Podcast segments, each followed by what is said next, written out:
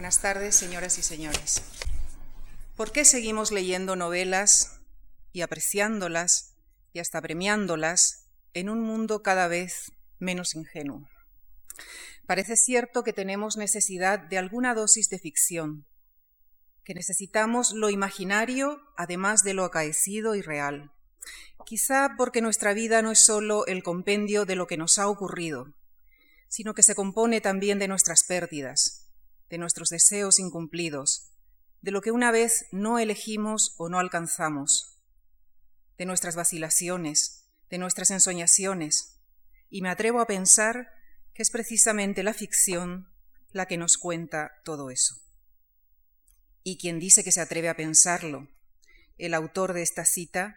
es nuestro conferenciante de, de, esta tarde, quien sí sabe y mucho de ficciones, el escritor madrileño y miembro de la Real Academia Española, Javier Marías, a quien damos nuestra más cordial bienvenida.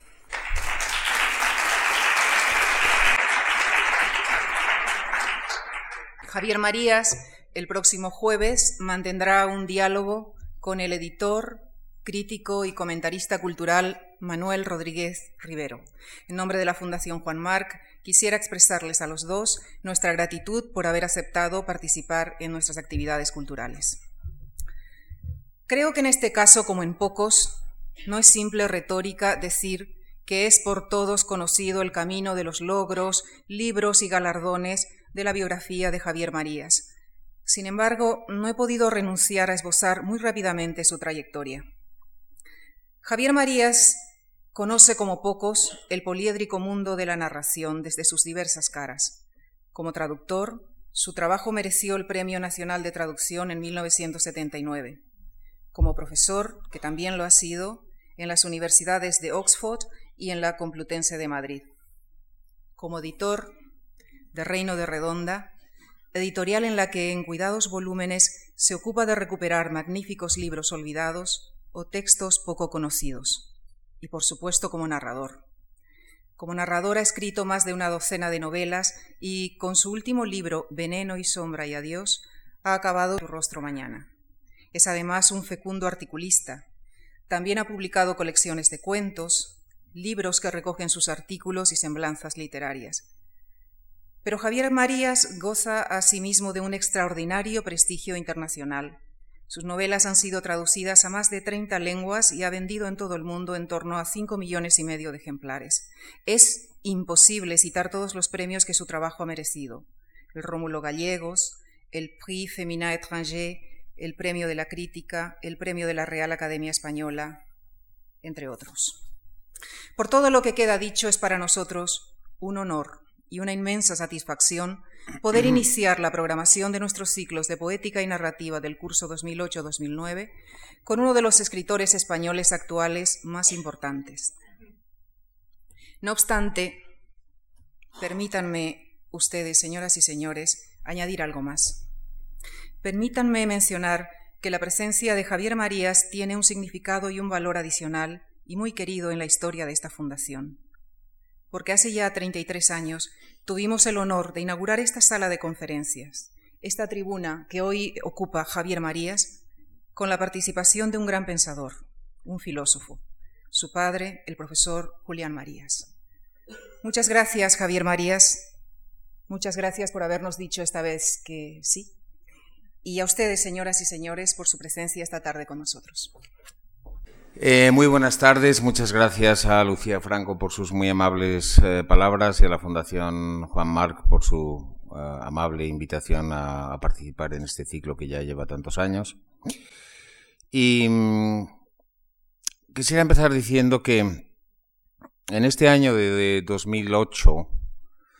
eh, da un poco de vértigo decirlo, pero se han cumplido 37 años desde la publicación de mi primera novela en 1971. Pero se han cumplido 40 de lo que creo que fue mi primera publicación impresa, eh, pública, fin, la primera vez que un texto mío salió impreso en, un, en, un, en algún sitio, eh, y fue en eh, el ya hace muchos años fenecido periódico vespertino de Barcelona, el Noticiero Universal, en abril de 1968, eh, para mi sorpresa, porque yo no sabía que, eso iba a suceder,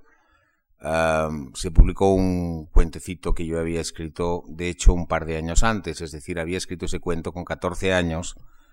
y luego me llevé por una serie de, tramas y de maquinaciones en las que algo tuvo que ver mi padre, evidentemente, pero sin que yo lo supiera, pues de pronto eh, apareció publicado en ese periódico. Recuerdo, de hecho, que la primera... Eh, fin, ese periódico, era, el Noticiero Universal era un periódico en el cual durante algunos años mi padre colaboraba con bastante regularidad y, lo enviaban, por tanto lo enviaban. Y, ya entonces a mí me gustaba ver el periódico de otra ciudad, que no fuera la mía, que no fuera Madrid. Y echaba siempre un vistazo. Y recuerdo que cuando, cuando llegaba, pues, eh, no sé si llegaba la misma, no, la misma tarde no, debía llegar el día siguiente a Madrid, ¿no? Porque allí era vespertino en Barcelona. Pues eh, yo lo miraba, le echaba un vistazo, veía qué películas ponían en Barcelona, si estrenaban antes que en Madrid, en fin, eh, y de pronto me encontré con, me encontré con, con, un texto que se titulaba La vida y la muerte de Marcelino Iturriaga, allí publicado, y, mi primera reacción fue decir, pero esto, pero esto me lo han copiado, esto me lo han robado, me lo han copiado, ¿esto qué es? ¿no? Me, entró una, una especie de, extraña alarma, y esa fue, eh, si no recuerdo mal, es un cuento que de hecho he recuperado hace unos cuantos años en, en un volumen de relatos eh, todos ellos evidentemente posteriores, titulado Mientras ellas duermen, y bueno, por una serie de razones me pareció que ese cuento quizá valía la pena que apareciera recopilado en ese libro. Y, según comprobé, estaba escrito, pues eh, se publicó, me parece que el 19 de abril del año 68, y, y lo había escrito un par de años antes, cuando todavía tenía, todavía tenía 14, no había cumplido los 15 años. Eh, la verdad es que si se piensa, si se piensa que han pasado, ya digo, 37 años desde mi primera novela y publicada y 40 desde mi primer texto publicado, eh, parece como si yo tuviera que ser un verdadero anciano, cosa que no descarto, por otra parte que ya lo esté siendo, evidentemente, pero eh, en todo caso, mm, esto quiere decir que, que yo empecé a ser autor publicado, de alguna manera autor publicado, Em, a una edad tan temprana que por ponerles a ustedes algunos ejemplos de, gente de mi propia generación, bueno, em, según el método de mi propio padre y de Ortega y Gasset, las generaciones son cada 15 años y yo pertenecería en realidad, según ese mismo método, que en fin es tan discutible como cualquier otro, pero bueno,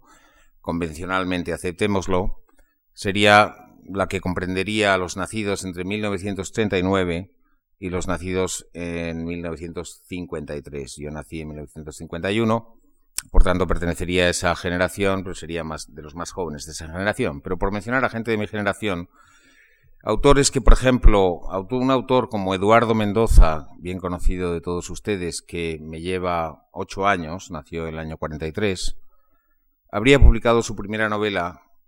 la famosa La verdad sobre el caso Savolta, eh, cuatro años después que yo publicara, de que yo publicara la primera mía.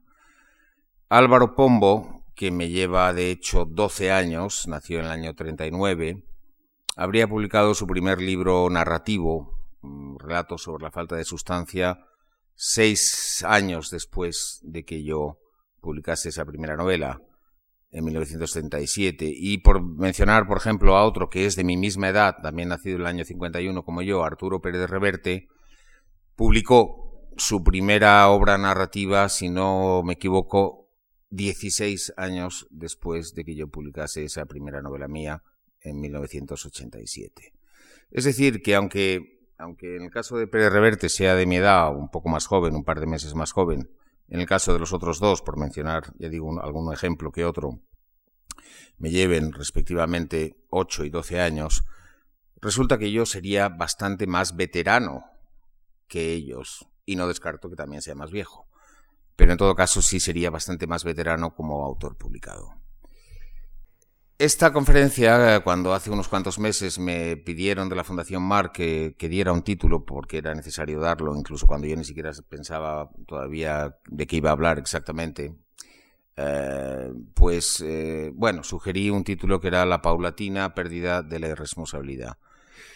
Y en cierto sentido se podría decir que habiendo empezado a estas edades que, que vengo comentando, se podría decir que toda mi trayectoria ha sido eso exactamente una paulatina pérdida de la irresponsabilidad y lo que queda fuera del título es también y un intento continuo por recuperar esa irresponsabilidad. Dicho de otra manera, también se podría, se podría expresar diciendo que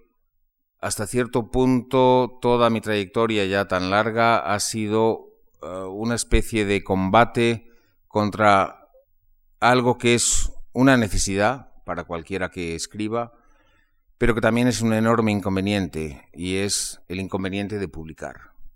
el inconveniente de que uno pase a ser un escritor eh, publicado. Por así decir, cuando yo empecé a escribir mis, mis cositas, como supongo que la mayor parte con, aficiones literarias empieza a hacer antes o después, Ah, pues lo hacía exactamente como un juego. Lo hacía, hacía algo que me gustaba y lo hacía en parte para llenar el tiempo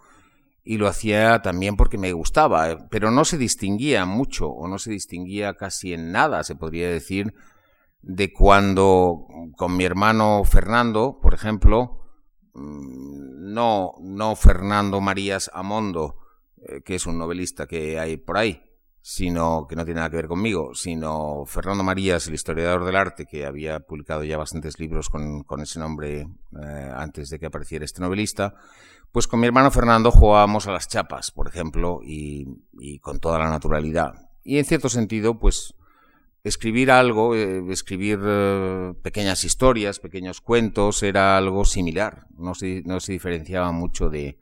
cualquier otro juego de, eh, si no de infancia, pues de preadolescencia, por así decir.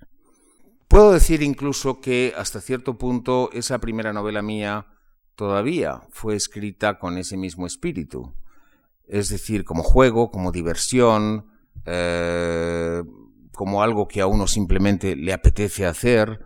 eh, sin tener la menor, sin sentir la menor responsabilidad por aquello que uno está haciendo, de la misma manera que uno no siente responsabilidad por estar jugando el campeonato de liga a las chapas con su hermano en casa, ¿no? De la misma manera. Y además la escribí sin la menor intención de publicarla, no se me había ocurrido. En fin, no es que lo descartara, es que ni siquiera me lo había planteado. Simplemente la escribí porque me apetecía, porque me divertía. Y luego, pues evidentemente para dejársela leer a algunos de mis amigos y, evidentemente si uno hace algo, eso desde que uno es mucho más pequeño, se hace algo del mismo modo que los niños cuando hacen alguna cosa van a su madre normalmente y le dicen mira lo que he hecho, ¿no? Pues bueno, uno la dejaba leer algunos con algunos amigos y eso era todo. Pero por una serie de azares, por una serie de azares en los que tuvo que ver eh, Vicente Molina Foix, eh, eh, que era unos cuantos años mayor que yo y que,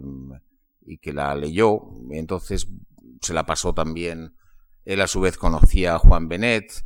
eh, se la pasó a Juan Benet, a Juan Benet extrañamente el libro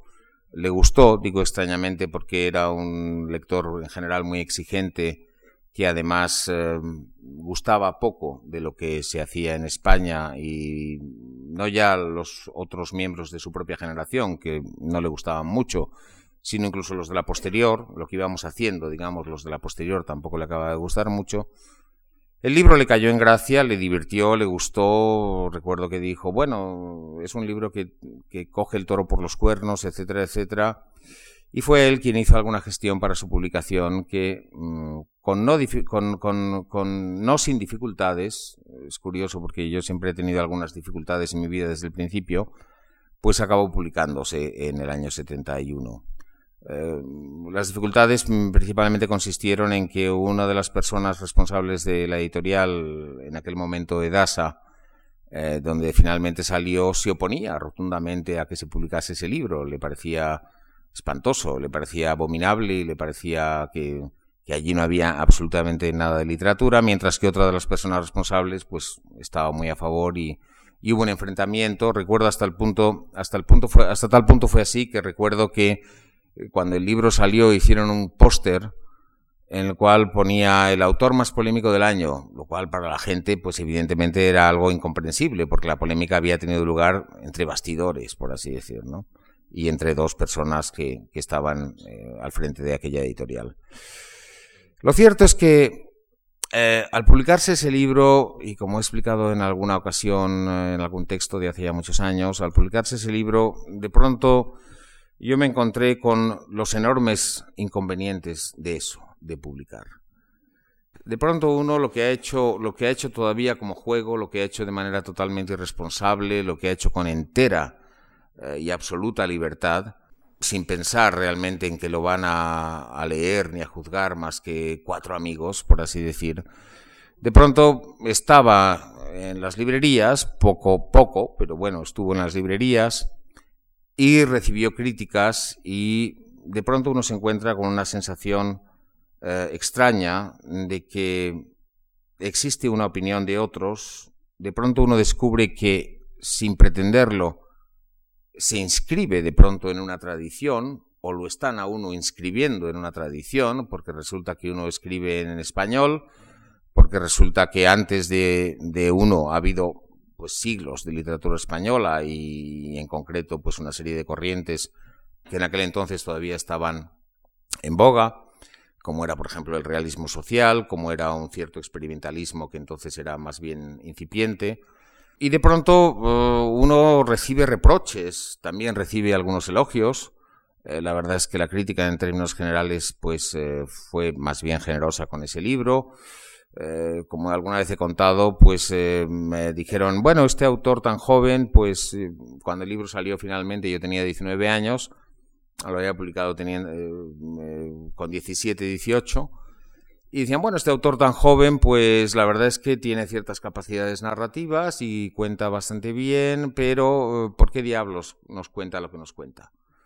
¿Por qué diablos habla de un mundo que nos es ajeno? Porque aquella novela, pues lo sabrán todos los que la conozcan, evidentemente, y otros que quizá hayan oído hablar de ella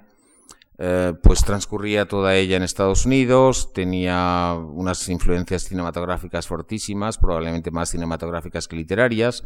Hasta cierto punto se podía leer como si fueran diferentes películas que homenajeaban y a la vez parodiaban pues el cine de Hollywood de los años dorados, de los años 40, 50, incluso un poco 60. Y, y eso era lo que a mí me divertía. En cierto sentido era un libro si se quiere, mimético y si se quiere, emulativo. Es una palabra, la palabra emulación es una palabra cada vez más olvidada, eh, cada vez más desprestigiada y que yo creo que, sin embargo, deberíamos intentar todo recuperar, porque lejos de lo que es el mimetismo y lejos de lo que es la copia, que en cambio son cosas que hoy en día se dan mucho, la emulación es, es un, es un eh, eh, impulso noble, por así decir, y sobre todo para alguien que empieza. Si yo, también lo he dicho en alguna ocasión, si yo empecé a escribir algo con anterioridad a este libro publicado, si yo empecé a escribir algo con 12, con 13 años, alguna vez he dicho fue para seguir leyendo aquello que más me gustaba leer y cuyas obras ya se me habían terminado. Evidentemente no es que yo hubiera leído a los 13 años todo lo, todo lo habido y por haber, pero me gustaban especialmente, qué sé yo, las historias de mosqueteros y tampoco había tantas, había las de Dumas, había las de Paul Feval, había las de Jean Ladoucette y poco más que yo recuerde, ¿no? Entonces, bueno, yo quería más de mosqueteros y entonces escribía, imitaba eh, las aventuras de mosqueteros y las hacía pues de una manera inevitablemente pueril, pero así, así lo escribía. O también me gustaban mucho los libros de Guillermo Brown, que para solo para los que tengan más edad de los que están aquí, pues les dirá les dirá algo ese nombre. Pero bueno, en cierto sentido se podría decir que era el Harry Potter de nuestra época, de hecho mucho más antiguo, es un, es un personaje que procede de los años 20, pero que todavía en los años 50 eh, y 60 de mi infancia se leía mucho en España, y me gustaban tanto que cuando ya había leído todos los libros de Guillermo el Travieso, como también se lo conocía, o Guillermo el Proscrito, pues se hacía unas imitaciones. Y en cierto sentido ese primer libro pertenece todavía a esa etapa, digamos, en las que uno simplemente lo que quiere es hacer más de lo que le gusta y tener más de aquello que le gusta. dice, bueno, puesto que no tengo más, lo voy a hacer yo. Evidentemente uno lo hace mucho peor que lo han hecho los autores que en ese momento le gustan y que admira, pero ese es el impulso eh, inicial. Y de pronto cuando uno se encuentra con, con, eso, con una publicación, recuerdo que eh, junto con esos eh, elogios y cierta generosidad que hubo, pues también hubo este reproche. ¿Por qué no nos habla este autor? En realidad, ¿por qué, ¿por qué no nos habla de su mundo? ¿Por qué no nos habla de lo que realmente conoce, no a través de sus experiencias leyendo y sus experiencias sentado en la butaca de un cine? sino de lo que ha vivido realmente, de su entorno, de en cierto sentido el reproche era por qué no se inscribe en la tradición más fuerte de la eh, novela española, que es la tradición realista. Y, para un autor muy joven incluso se apuntaba mm, la tradición autobiográfica. Eh, y en un sentido más concreto, pues la tradición que todavía entonces estaba bastante en boga y, había una generación eh, a la que yo pertenecía, evidentemente, que empezaba a cuestionar lo que se llamó el real socialismo o el social realismo. Entonces, de pronto cuando uno se ve con todas esas opiniones, con todas esos, con algún reproche, tiene que pensar a posteriori, ya, ¿y por qué? ¿Y por qué? efectivamente, por qué he escrito sobre esto y no sobre mi entorno o, por qué. Y no es fácil, la verdad es que a posteriori no es muy fácil para alguien que todavía ha empezado, insisto, desde la más absoluta irresponsabilidad. En fin, evidentemente se podrían hacer una serie de a posteriori, muy a posteriori, se podrían hacer una serie de se podría decir, por ejemplo, pues que en cierto sentido al escribir sobre un mundo tan ajeno el mundo de, de, las películas norteamericanas, pues sí estaba hablando indirectamente también de mi realidad y del mundo, estamos todavía en el franquismo, no lo olviden, del mundo gris que nos había tocado vivir a los que ya habíamos nacido. Yo pertenezco a la primera generación que solo conoce el franquismo inicialmente. Ya he dicho que esta generación, según la, el método de las generaciones de Ortega, sería los nacidos entre el 39 como Álvaro Pombo, por ejemplo, y los nacidos en el 53. Es decir, es la primera generación que realmente ni siquiera en la infancia ha conocido otra cosa que el franquismo. Y en cierto sentido se podría decir, bueno, pues de alguna manera indirecta estaba hablando de eso. Evitaba hablar de la realidad eh, opresora, gris, eh, mediocre eh, de la España que habíamos conocido hasta entonces y hablaba en realidad de mis domingos y de mis sábados es decir, del día de fiesta, como lo fue para muchos en que íbamos al cine. La segunda novela que escribí, que pues, salió en realidad cuando yo tenía 21 años, apenas dos años eh, después, eh, fue una novela ya más literaria, pero que también participaba de eso, participaba igualmente de una cierta eh, intención emulativa.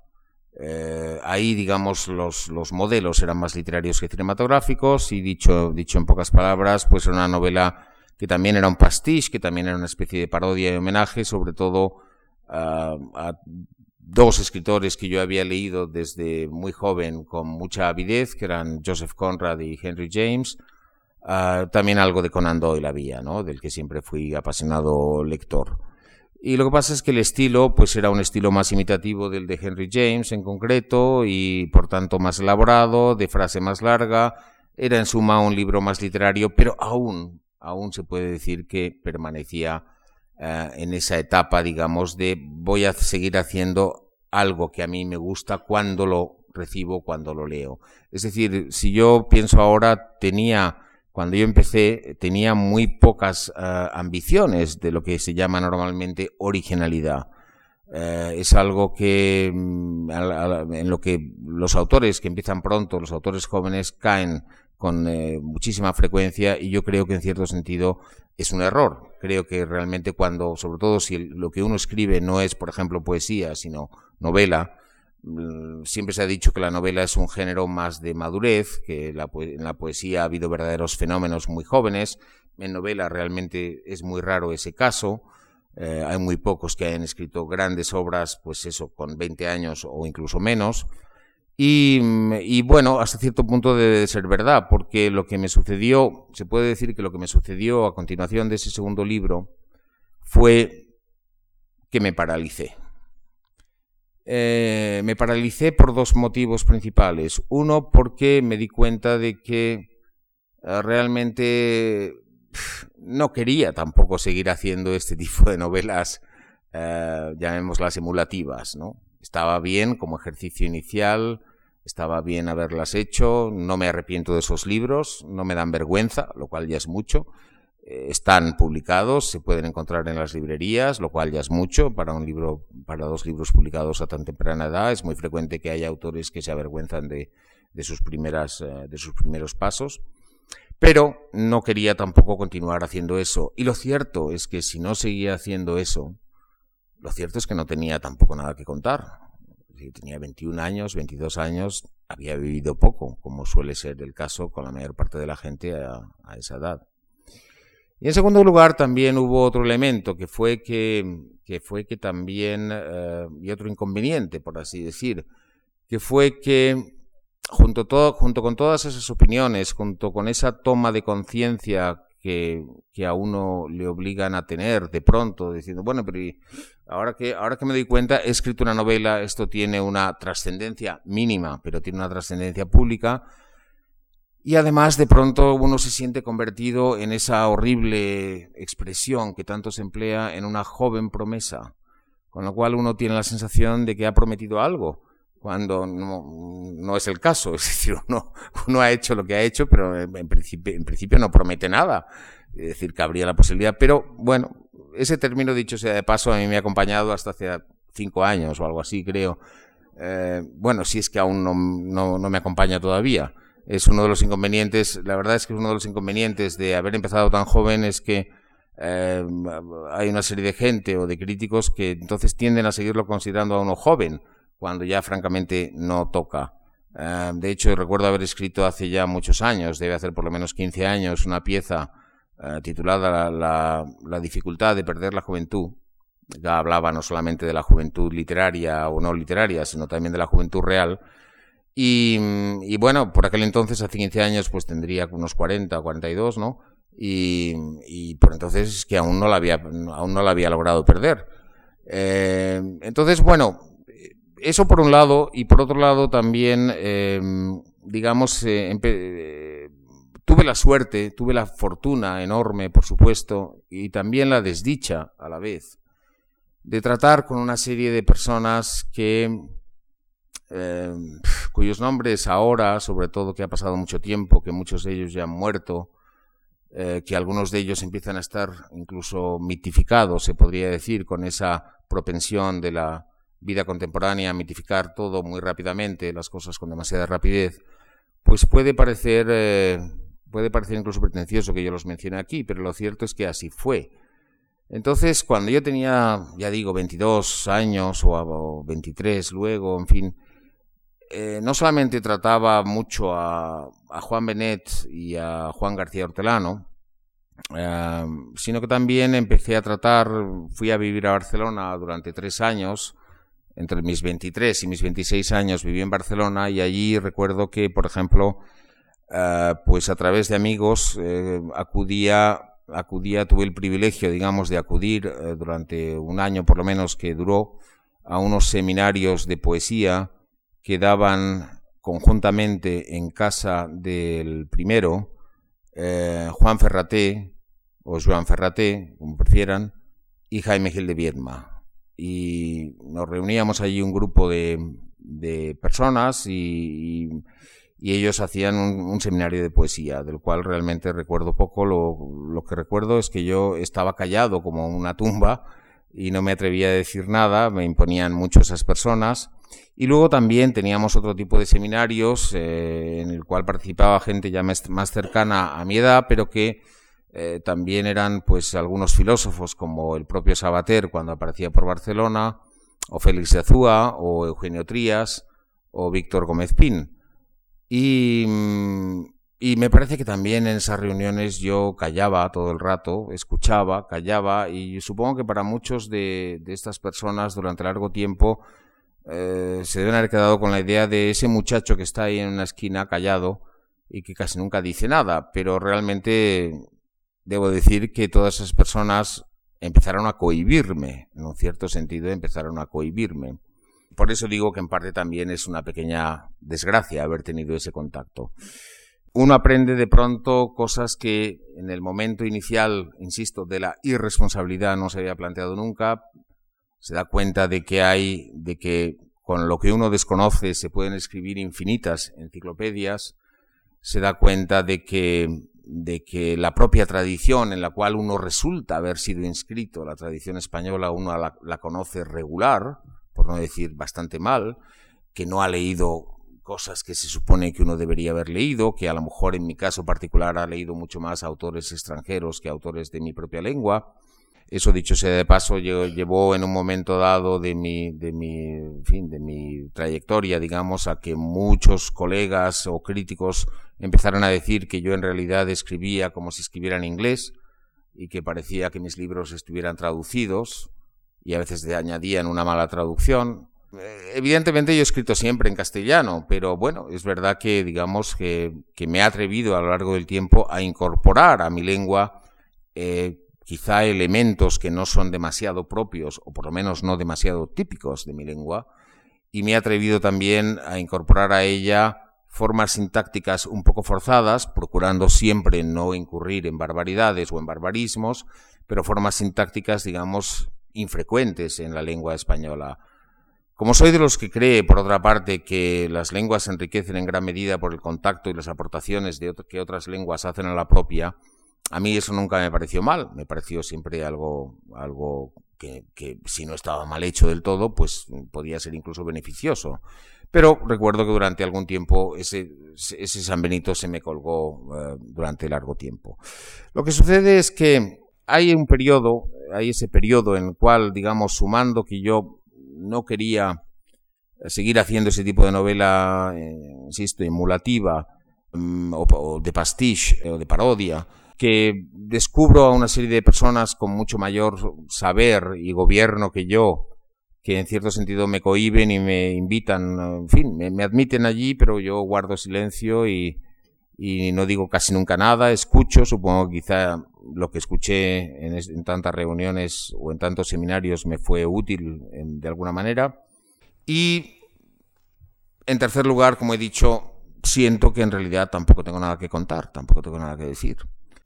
Aquí hago un breve inciso para decir que también, así como he dicho que, mi trayectoria se podría resumir de una manera muy eh, simplista, si ustedes quieren, como un intento, de, como la pérdida de esa responsabilidad. Por responsabilidad hay que entender también libertad, etcétera, etcétera.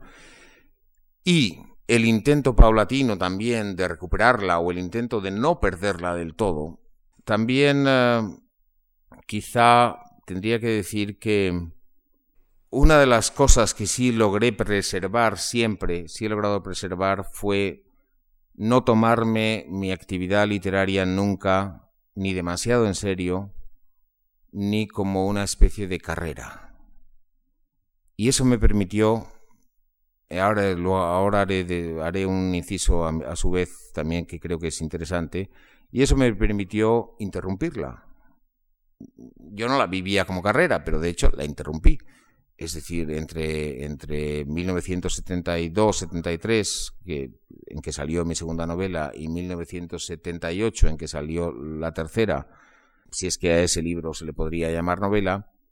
yo no publiqué nada, y es más, no escribí prácticamente nada tampoco.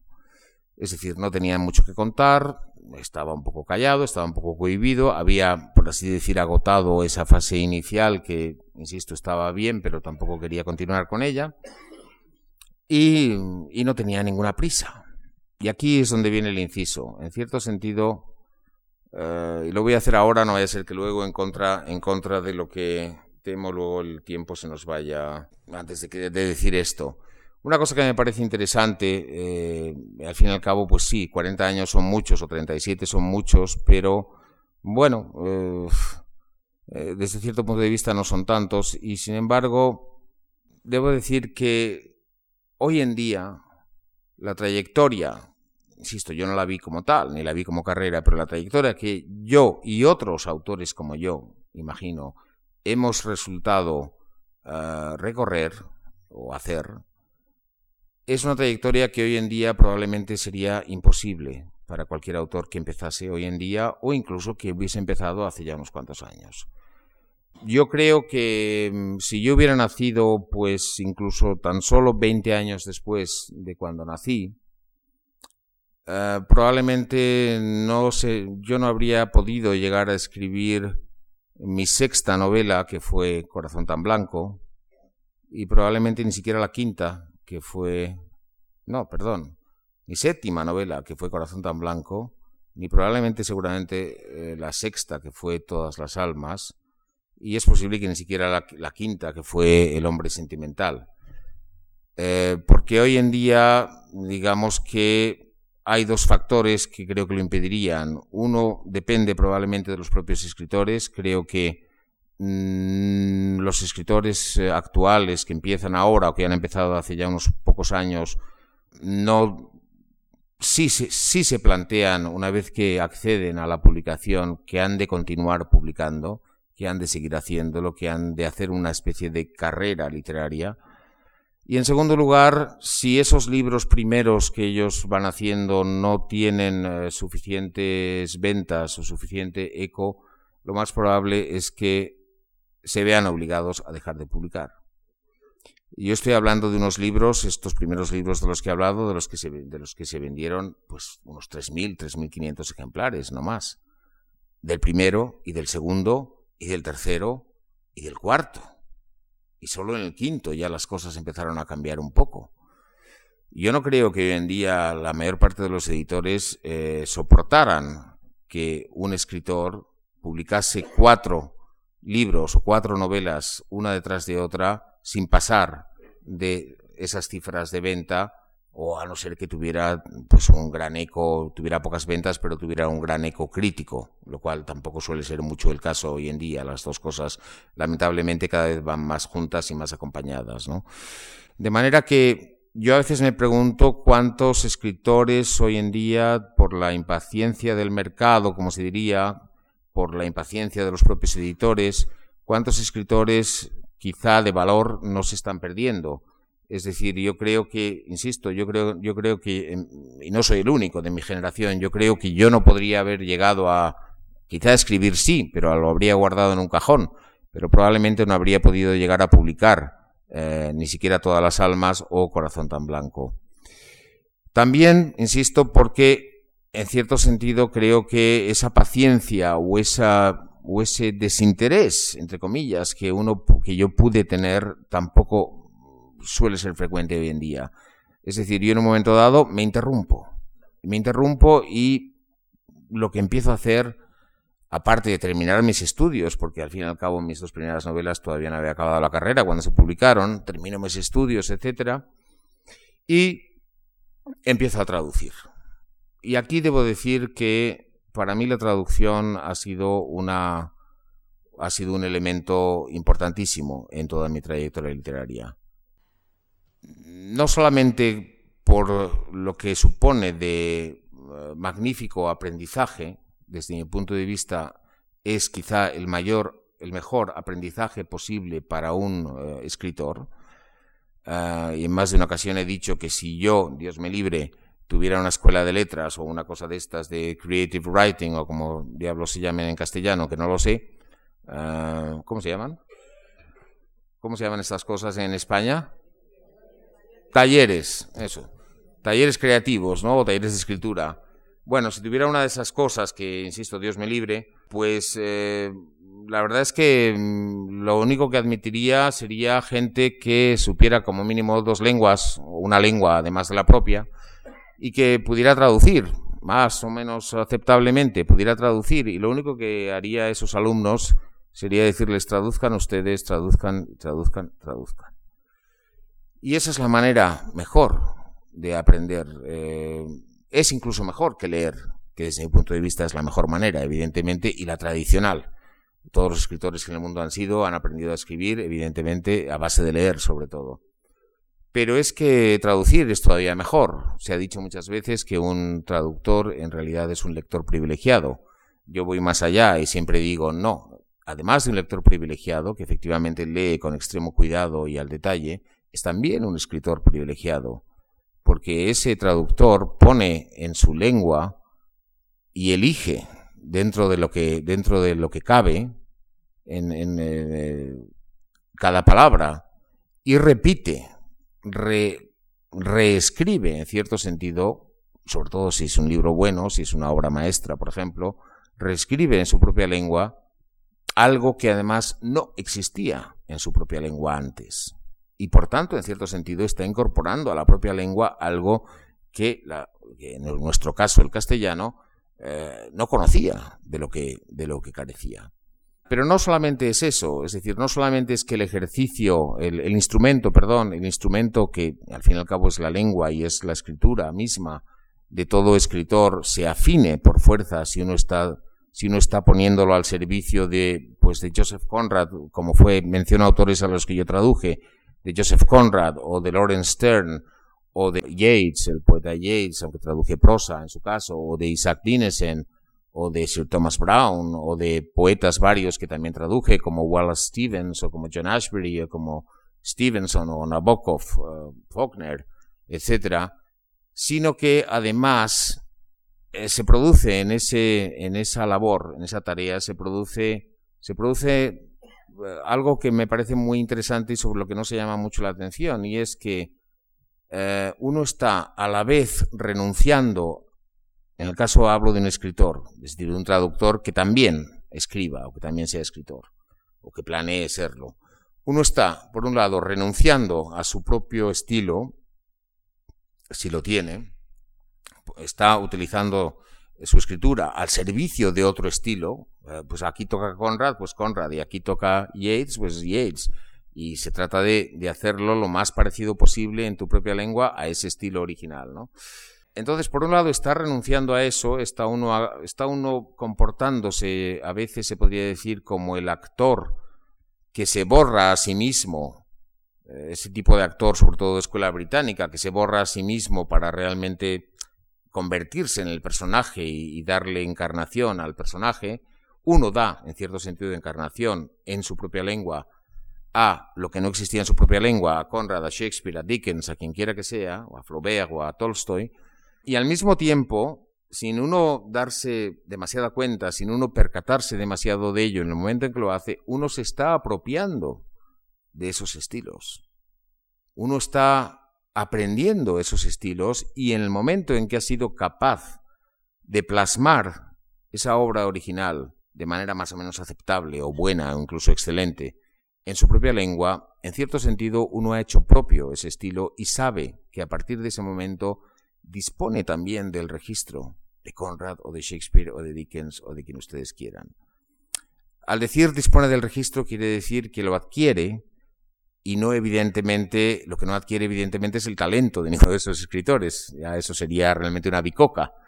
Pero sin ir más lejos, no sé cómo decirles, yo el último, el último artículo de prensa de, la columna que hago semanalmente en el país eh, semanal, ah, el último que he escrito, que saldrá dentro de dos domingos, en el que hablo, bueno, he hablado de, este asunto reciente de, la, de los desenterramientos posibles de las uh, fosas comunes de las víctimas de la guerra civil, etcétera, etcétera. En fin, he hablado de los muertos, en cierto, por decirlo en dos palabras. Evidentemente, las palabras que he utilizado para escribir ese artículo son mías y me vinieron a mí o yo las, traje a, mí.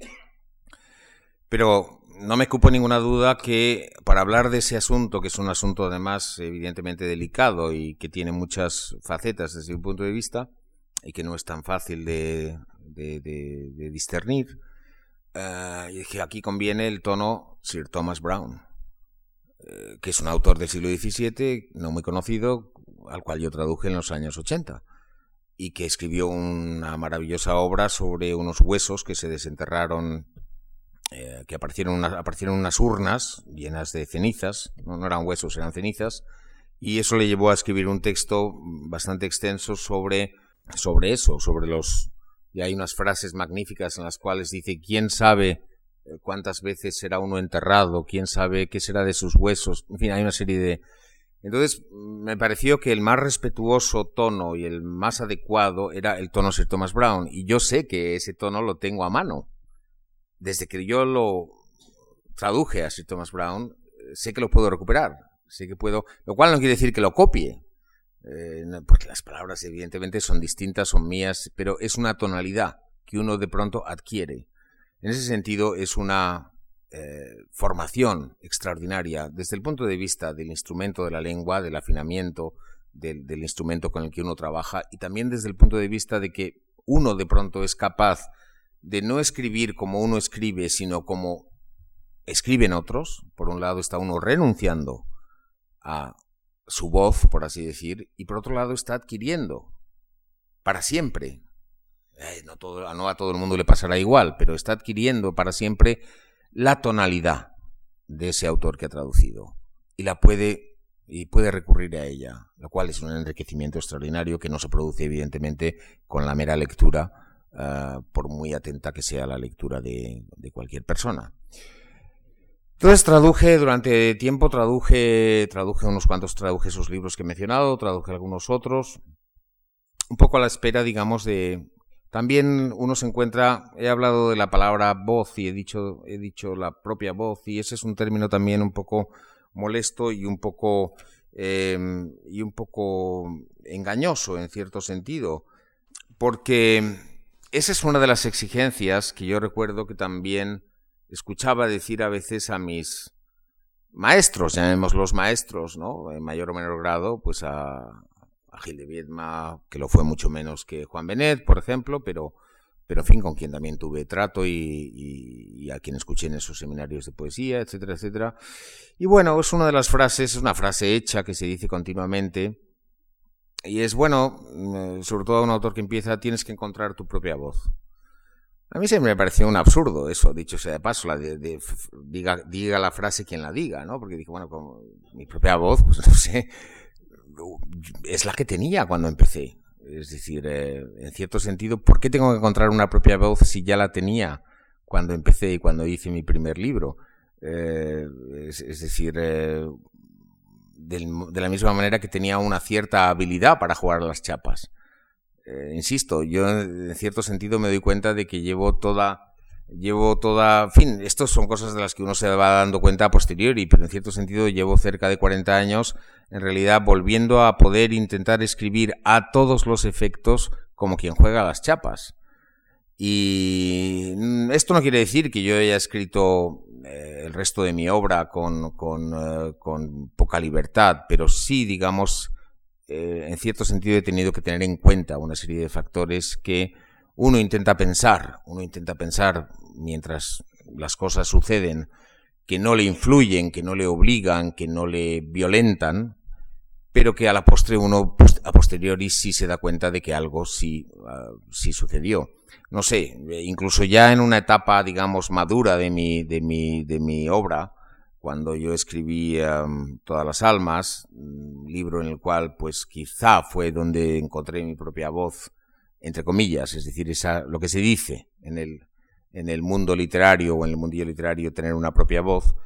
Uh, recuerdo que el propio Juan Benet, que fue el penúltima, la penúltima de mis novelas que pudo leer, uh, leyó también Corazón tan Blanco, y luego ya en la siguiente no, ya murió en medio. Eh, recuerdo que, mm, para, para, mí su juicio siempre era importante y, en fin, lo, lo, conocí desde que yo era, pues tenía 18 años o algo así, y siempre fue un juicio que valoraba muchísimo. Y bueno, recuerdo que, recuerdo que esa novela en concreto, Todas las Almas, le gustó mucho y tal, y me dijo, y una de las cosas que me dijo, después de, más o menos elogiármela en la manera en que lo elogiaba, que siempre era una manera un poco guasona y un poco indirecta, ¿no? Me dijo, bueno, lo único malo de esta novela, esta, esta novela te va a dar muchas, muchas satisfacciones, me dijo. Te va a dar muchas satisfacciones, ya verás. Pero lo único malo es que no la vas a superar. Esta ya no la vas a mejorar ya no vas a... Y yo, bueno, pues no sé, tenía... Entonces tenía 38, 37, 38 años, me parece, en fin, una edad todavía hoy en día juvenil, francamente, ¿no? En mi caso, bueno, ya llevaba un montón de años publicando, como les he dicho desde el principio, pero bueno, todavía, en fin, digamos que mi, mi se suponía que mi actividad literaria insisto, me, me, resisto a llamarlo carrera, trayectoria, en cierto sentido, mi actividad literaria pues no, no tocaba a su fin todavía, ¿no? Entonces, eh, digamos que se podría, se podría decir que, que, con, esa, con ese vaticinio que, que don Juan Benet me, me hizo, pues me hizo papilla francamente, porque dije, bueno, pero ahora que me estás diciendo que ya no voy a, ya no voy a hacer nada que, que esté, no ya mejor, sino que ni, ni, siquiera a la altura de esta que has hecho ahora, ¿no? Y en cierto sentido, ese es otro de los elementos que uno también, que a uno se le van imponiendo de manera deliberada, de manera indeliberada por parte de otros, por parte de amigos, como en el caso de Juan Beneta, aparte de un maestro, era un grandísimo amigo, por, a veces con buena intención, a veces con mala intención, y es una especie de, y es uno de los inconvenientes, insisto, de publicar, y es que en realidad siempre a casi todos los escritores se les está diciendo, tiene usted que ser mejor la próxima vez, tiene usted que hacerlo aún mejor, tiene usted que superar lo que ya ha hecho. Uh, y si no lo hace, se dirá, bueno, sí, tal, pero no está a la altura de aquello otro, ¿no? Um, lo cual convierte en cierto sentido la actividad literaria de cada uno, y aquí hablo de probablemente de todos los escritores sabidos y por haber, en una especie de, de actitud circense, de decir, bueno, más difícil todavía, ahora más difícil todavía, ahora esto hay que... Yo recuerdo que todavía tuve la satisfacción, mm, en el caso de Juan Benet, eh, de que llegó a leer la siguiente novela, aquella de la cual eh, que él había vaticinado que yo ya no superaría más, que fue Corazón tan Blanco, y, y sí le gustó, y le gustó más, y le gustó incluso más. Claro, no dijo nada de que ya, esta vez no me dijo que ya no iba a superarla, ¿no? Que, pero en cierto sentido, digamos que ese es un factor que también, que también eh, contra el que yo también he ido luchando a lo largo de, de todos estos años de actividad, pero que del que es difícil deshacerse también. Yo tengo aquí este reloj y este reloj si no está muy mal porque es, como ven ustedes una antiguaya, pero no sé si queda, nos queda ya mucho tiempo y, en cambio aquí queda, estamos todavía, todavía estamos en un, en, un periodo de mi actividad relativamente remoto. Pero, pero bueno, en fin, supongo que eso tampoco. Hablaré quizá un poco más o intentaré hacer una especie de, de, de elipsis y, y, y pasar a, a decirles cuál es la situación actual respecto a todo esto de lo que he venido, de lo que he venido hablando. Como muchos de ustedes tal vez sepan, pues mi última, y como ha dicho Lucía Franco antes en su breve presentación, mi última novela es, es un, un, una llamada trilogía, erróneamente por alguna gente, no es una trilogía. Una trilogía, digamos, son, son tres libros distintos que, sin embargo, tienen algo en común o forman, digamos, un, hablan de, un, de una cuestión o de un mundo común. Esta es una novela en tres partes, en realidad es la misma novela, aunque ha resultado ser tan extensa, casi 1600 páginas eh, impresas, que al menos yo la he vivido como si, como si escribiera tres novelas distintas. Es decir, aunque era la misma y los personajes seguían, la historia seguía, pero digamos el esfuerzo de cada una me ha resultado equivalente al esfuerzo que uno hace al inicio de una novela, siempre que empieza una novela nueva, al menos es mi caso, uh, lo más costoso es ese arranque, ¿no? Es, ese, es la delineación de la, de la, historia, de los personajes, uh, una vez más encontrar el tono que uno cree adecuado, que uno cree más atractivo para, para lo que va a contar, para lo que cree que va a contar, porque esa es otra de las cuestiones. Una de mis maneras de rebelarme contra todo esto, que contra el hecho de publicar, y esto ya no lo repito porque lo he dicho en muchas ocasiones, una de mis maneras, una de mis pequeñas maneras de rebelarme contra eso ha sido empezar los libros siempre sin saber mucho acerca de ellos, es decir, tener, sentir la libertad, al menos, eh, que uno siente al leer. Es decir, cuando uno lee, no sabe, excepto en libros enormemente previsibles, pues realmente uno va leyendo y no sabe en qué va a parar aquello, ni sabe si el libro, aparte de la historia que cuente, eh, hablo de novelas, claro está, pues le va a proporcionar momentos de gran emotividad o le va a proporcionar páginas eh, de gran altura eh, poética o lírica eh, o, párrafos o no, o si va a ser una, una, narración más o menos lineal y, y bien hecha, o, pero, pero sin, sin, eh, sin,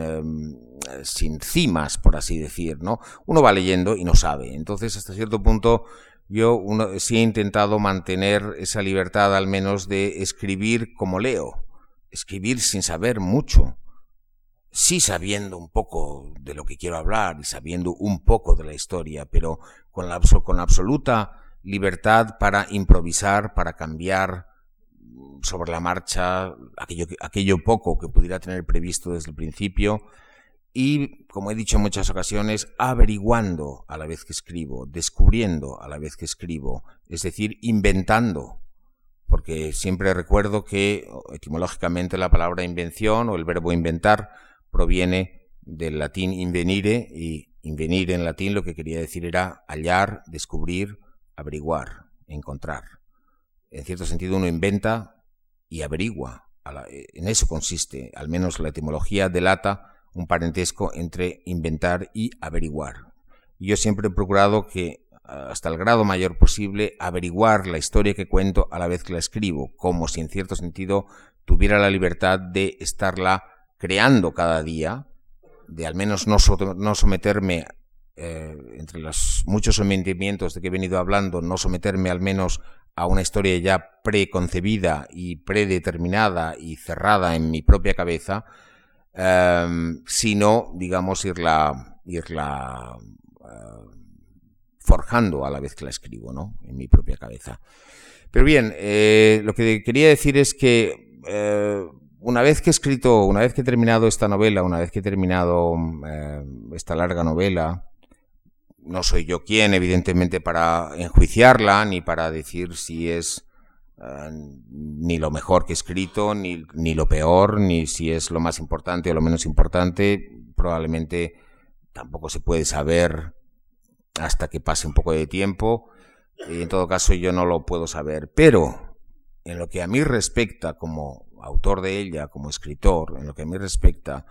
y uniéndolo, ya les digo, estoy haciendo ya les he dicho, estoy haciendo ahora una, una, elipsis un poco porque a lo tonto me he dado cuenta que si el tiempo se nos ha echado encima. Ah, así que he dado un pequeño salto o un bastante gran salto. Con vistas a esa recuperación o ese intento de recuperación de la irresponsabilidad,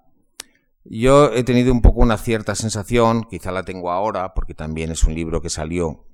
el último volumen salió hace justo un año, justo en estas fechas hace un año. Es decir, que todavía es un libro que no, tiene mucho, del que no me he distanciado todavía demasiado. Pero digamos que yo tengo una cierta sensación de, eh, de que ya no voy a hacer nada eh, en ambición, en extensión desde luego, posiblemente en complejidad, nada comparable Mm, a esto que acabo de terminar, ¿no? Y en cierto sentido no puedo evitar tener una cierta, una cierta sensación también de que, entre comillas, ya he cumplido. Independientemente de que el libro ese en concreto, Tu rostro mañana, sea bueno o malo, que a lo mejor es pésimo y, y, insisto, no soy yo quien para decirlo, ¿no? Pero yo, digamos, desde un punto de vista subjetivo, tengo una cierta sensación, bueno, de que he hecho lo más que podía hacer, de que he hecho lo he hecho lo mejor que sabía hacerlo, y de que, y de que en esa especie de, de,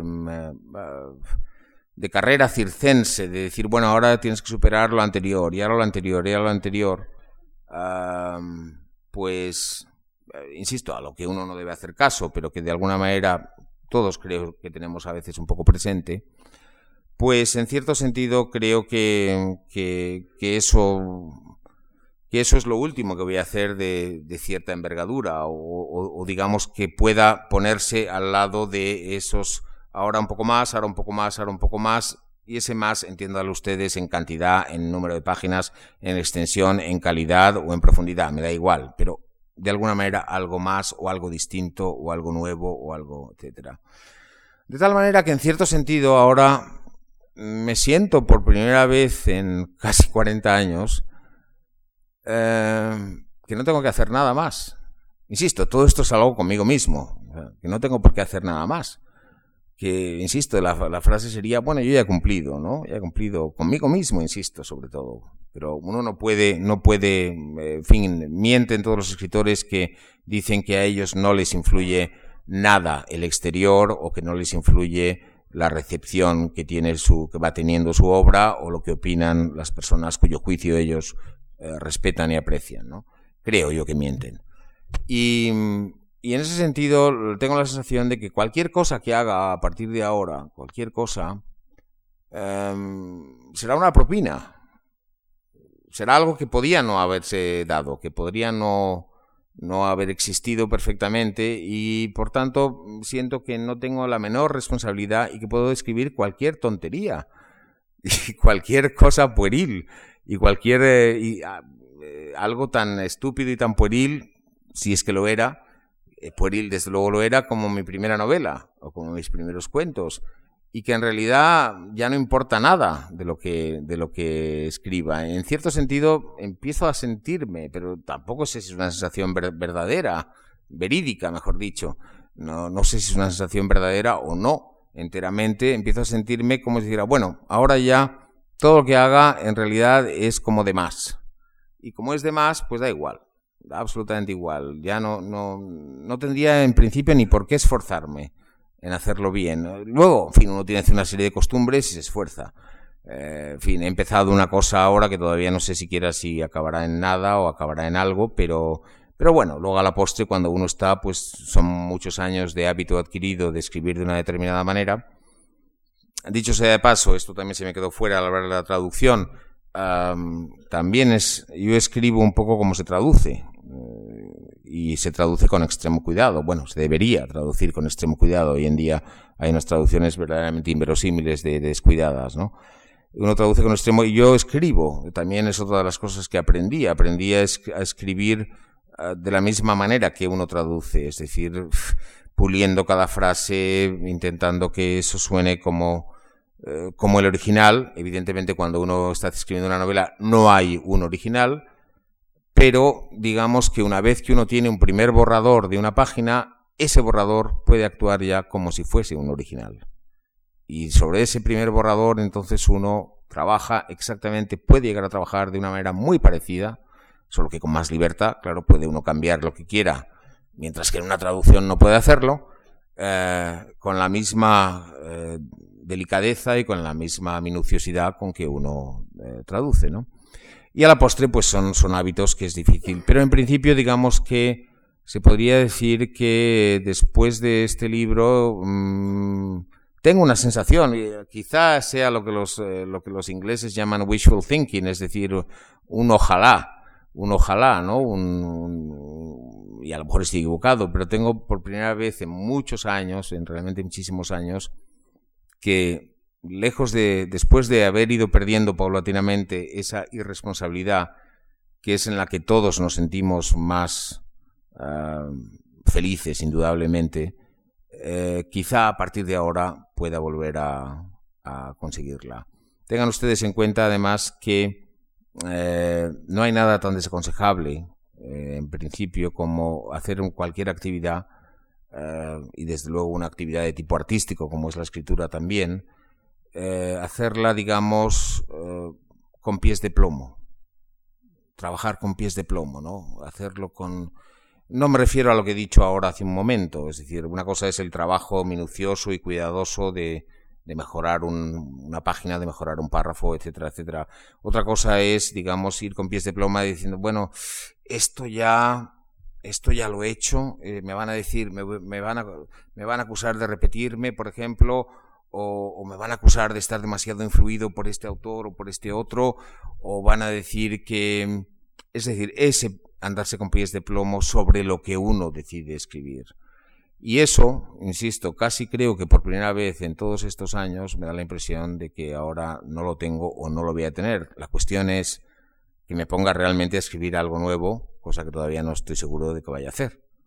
Y con esto ya les dejo a ustedes tranquilos y les agradezco muchísimo su presencia y su paciencia. Gracias.